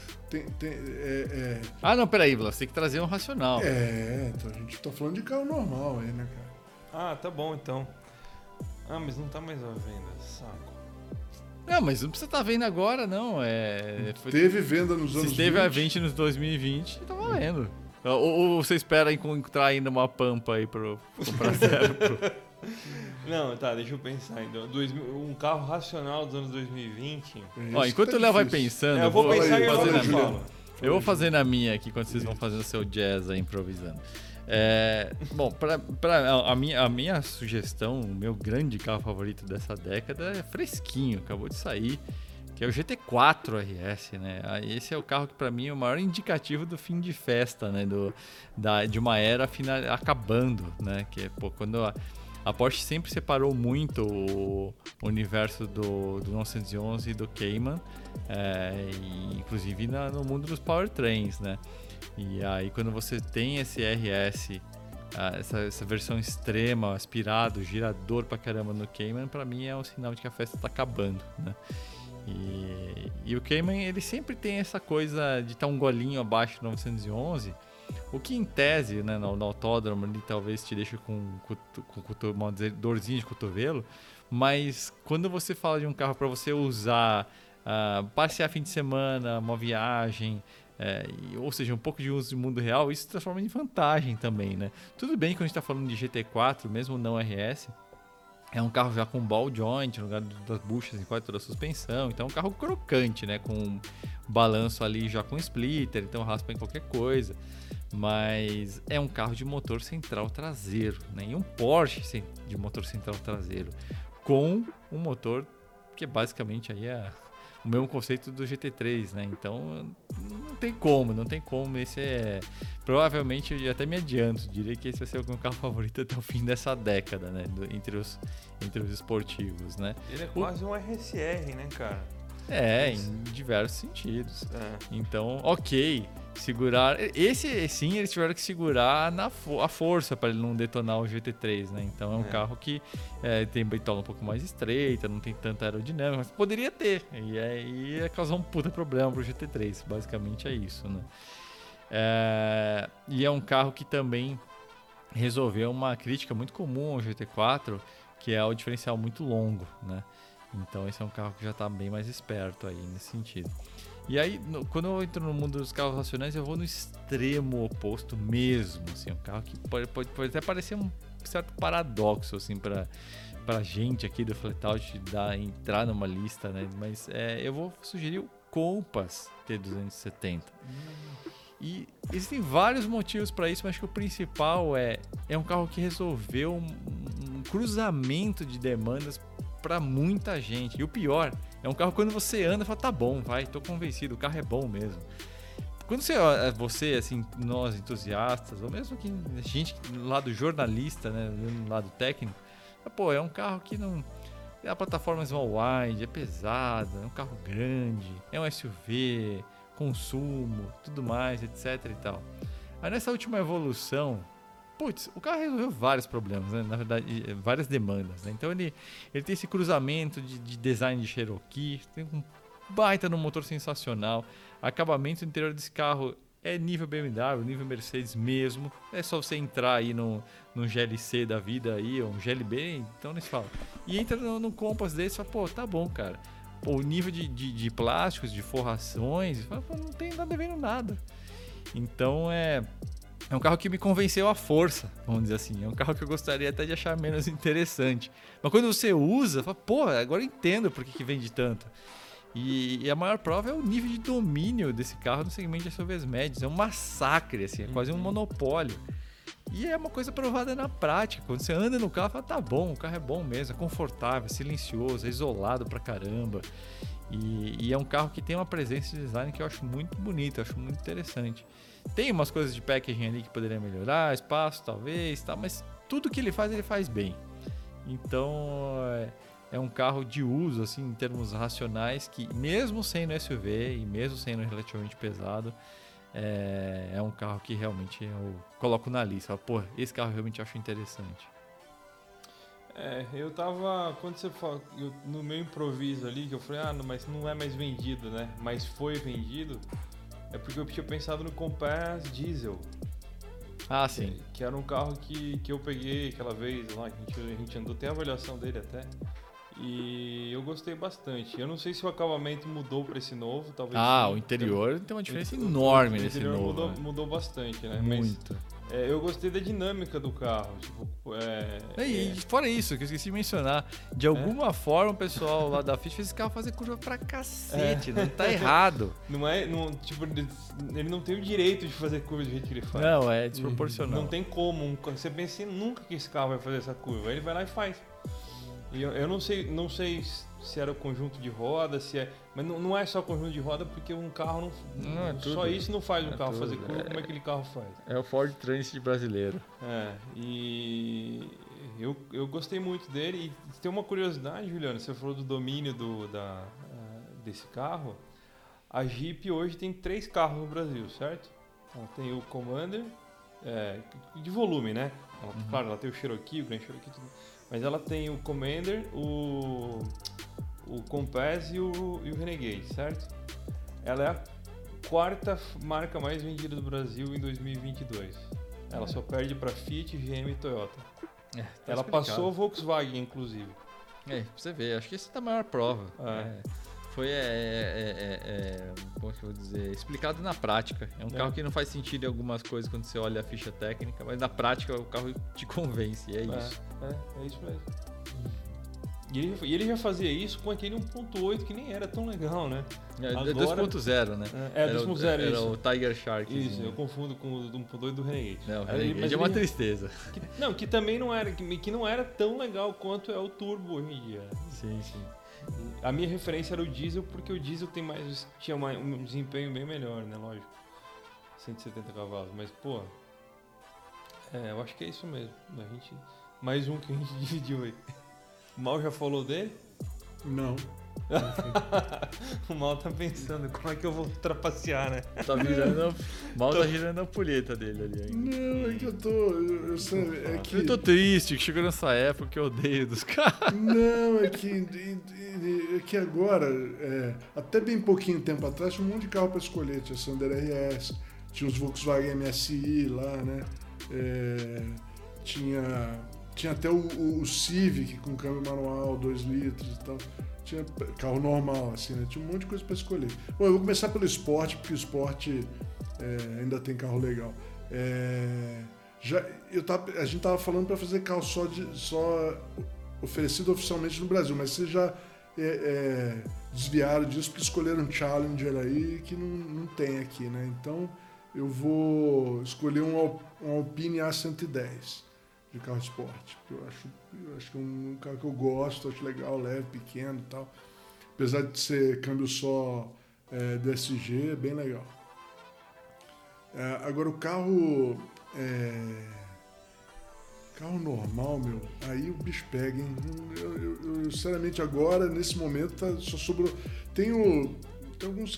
Putz, cara. Vamos salvar o mal Não, dessa. eu vou- vamos- vamos fazer o seguinte, ó. Vamos fazer o seguinte, só pra não, não me alongar muito. Jetta GLI. Jetta GLI. Pronto. Vamos fazer esportivo! Ué, é esportivo o Jetta GLI? Lógico, o GLI não é. Ai, caralho. Então calma aí. Não, e com certeza 1.4 você não vai querer. Não. O Mal, vou, vou- ó, vou te dar uma dica, tá? Ah, Em 2021 ainda tinha Virtus 1.6 manual. é, então acho que é isso. acho que é isso aí. É, é isso aí. É isso aí. Carro normal, é isso aí. Tanto que eu, eu tenho um. Tá bom. Beleza, é isso. tá escolhido. Beleza. Bom, antes da gente passar aqui pra Rádio Flatout, vamos para as matérias de destaque do, do site Flatout. Que jeito estranho de terminar essa lista, hein? Mas vamos lá. O cara não tem tu, vai tu mesmo, né, cara? O cara fala. Não, carro, fala a verdade, carro normal agora tá difícil, cara. É, tem que pegar o SUV mesmo, mas SUV já tinha escolhido o melhorzinho deles, né? Eu falei, porra, o que eu vou pegar? Não sei. Beleza. Tá resolvido. É, vamos, matéria de destaque. Posso. Posso ter as honras aqui já? Manda ver, Léo. Tá, o primeiro que eu vou deixar aqui é o guia de compra do Mitsubishi Lancer Evolution 10. Eu tava pensando no jeito de falar Evolutionox, alguma coisa assim. Evolution 10. Isso aí é um, um pedido de muita gente há muito tempo. É, tem um, um ou dois meses que, que algumas pessoas pediram. É, e aí, finalmente foi publicado na quinta-feira, dia 5 de maio. Então é o primeiro, minha, a primeira matéria que eu quero destacar essa semana. Tudo que você precisa saber para comprar, né, antes de comprar. E a outra é uma matéria que tem a ver com o nosso nossa promoção aí do, do Gol GTS que por que os Volkswagen esportivos têm bancos xadrez?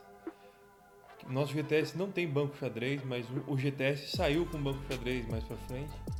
E vários carros esportivos da Volkswagen saíram com o banco xadrez. Nessa matéria a gente conta o porquê, como que isso começou.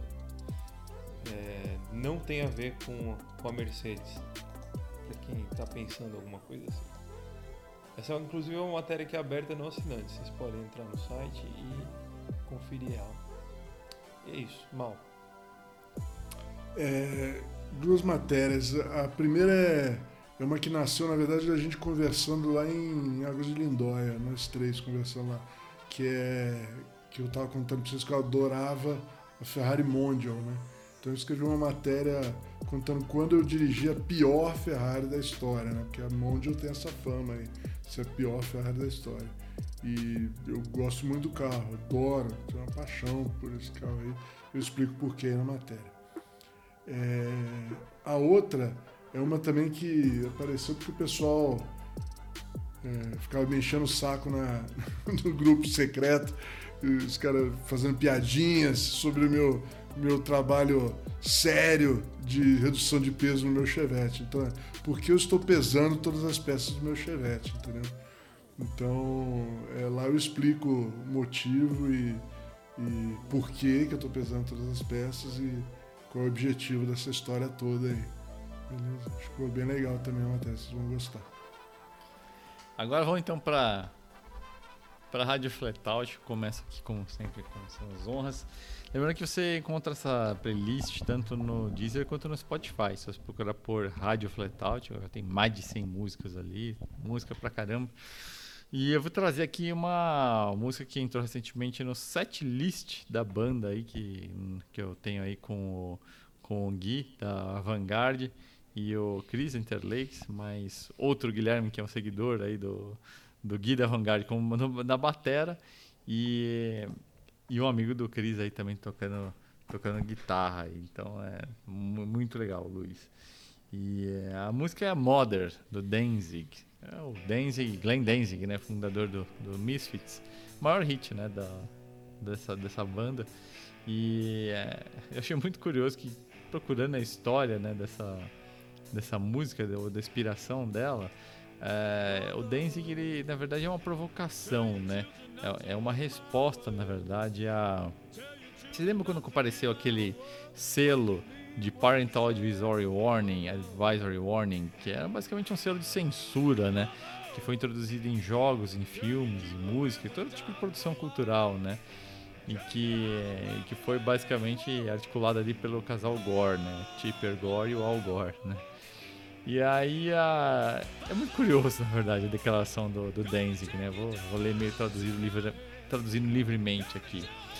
É, o Al Gore queria dizer às pessoas que o que elas deviam escutar e o que elas não deveriam. Basicamente a ideia é de que ele não deixaria ninguém gravar nenhuma música que ele acha que ninguém deveria estar fazendo. Isso culminaria numa organização que iria dizer o que você poderia ou não gravar. Certamente, se você não pode gravar, você não vai poder publicar. Isso era realmente fascista, diz Danzig uma verdade inconveniente sobre Al Gore. Então, achei, achei bem. E aí a música ganha até mais, mais contexto, né? Então, é um clássico aí do, do, do rock, né? Mas com essa história toda de ser uma motivação, vai uma revolta em nome da liberdade uh, cultural, né, de você poder realmente ter a criação sem, sem filtros, é, entra a Mother do Danzig aí. Música de 1988.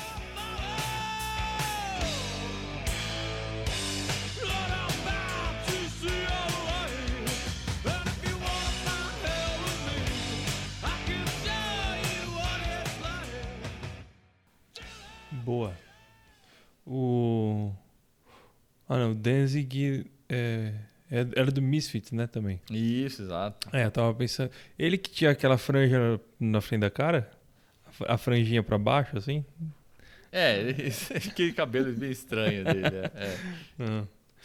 Ah. ah, eu vou para um lado totalmente oposto, então, né? Vou um pessoal que curte o Al Gore e que toca um som bem diferente, que é a banda chama Wilco.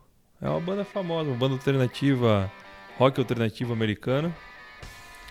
É, apesar de ser chamada alternativa, ela é famosa, né? No, principalmente nos Estados Unidos. No Brasil, não tanto.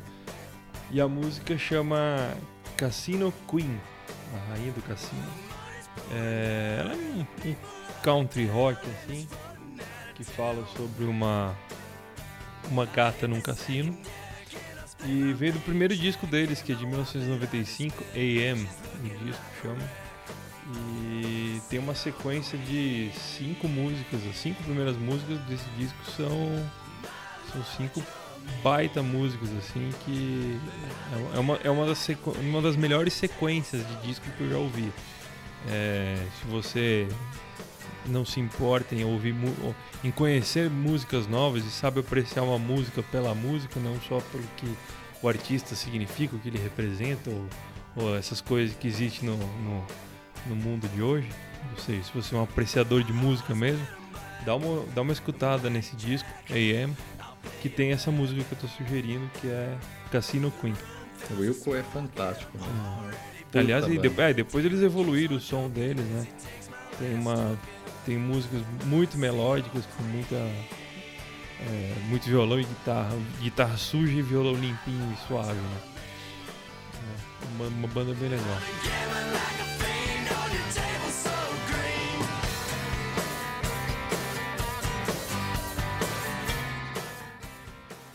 Beleza. Qual é a sua? Então, meu, é, desde semana passada, não sei por que motivo, eu mergulhei em balada brega dos anos 80, americana, basicamente. Tô ouvindo um monte de coisa. Depois que eu, eu, eu lembrei dos Sticks a semana passada. Esse, esse negócio desse, desse rádio flatout às vezes faz mal pra gente, entendeu? Você já sugeriu Don't Stop Believing do Journey? Não, essa eu não vou sugerir ah. porque é demais. Porque não é nem uma ah. música, né? Isso é um fenômeno cultural, já é outra coisa, entendeu? Não dá nem pra coisar porque não é uma música. Não dá pra ouvir Don't Stop Believing. Hum. Só se for em filme, citada, não dá mais, não dá mais. Mas enfim. É, é, é, nessa, mas é nessa coisa, esse tipo de banda, essas bandas bem no comecinho dos anos 80 que deu uma explosão esse tipo de música uhum. nos Estados Unidos, né?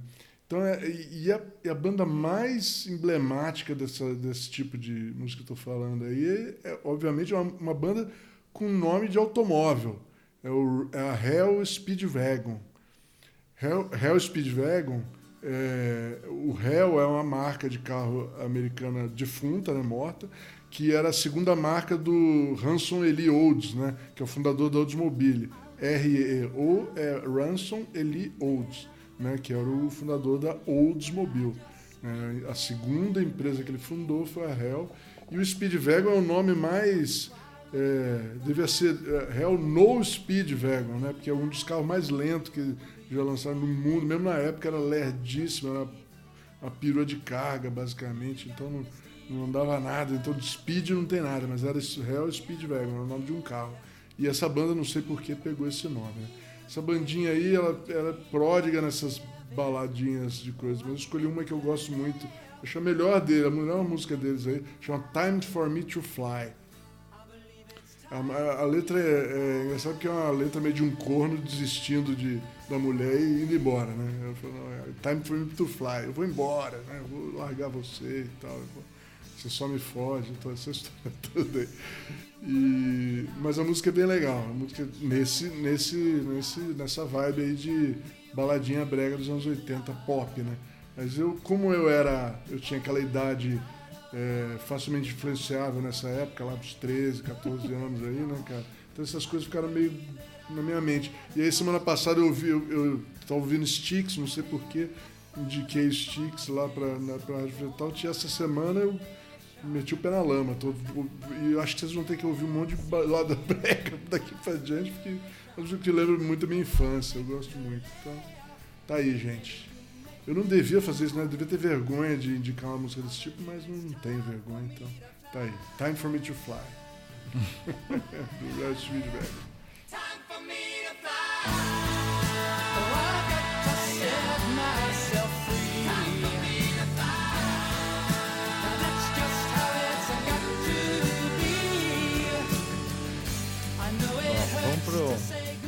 Desafio do ronco, eu comentei com, com vocês de que é, tem grandes chances de ser um déjà vu aqui, né? Mas agora já é tarde. Ah, lembrando que a primeira dica que eu dei é que esse, o volume desse motor, né, o deslocamento desse motor, é um clássico né, do, do, da indústria americana, né, como vocês já perceberam pelo ronco. Mas esse motor e esse carro são de outra marca. Então tem essa, essa pegadinha. E a segunda dica que eu vou dar, antes de vocês ouvirem o ronco pela última vez e eu trazer a resposta, é que esse carro ele, ele participou de um tipo de competição que não era muito coisa para americano. Né? Ele meio que combatiu o estereótipo. Né? Então, ouçam aí, e aí na sequência eu trago a resposta que provavelmente é repetida.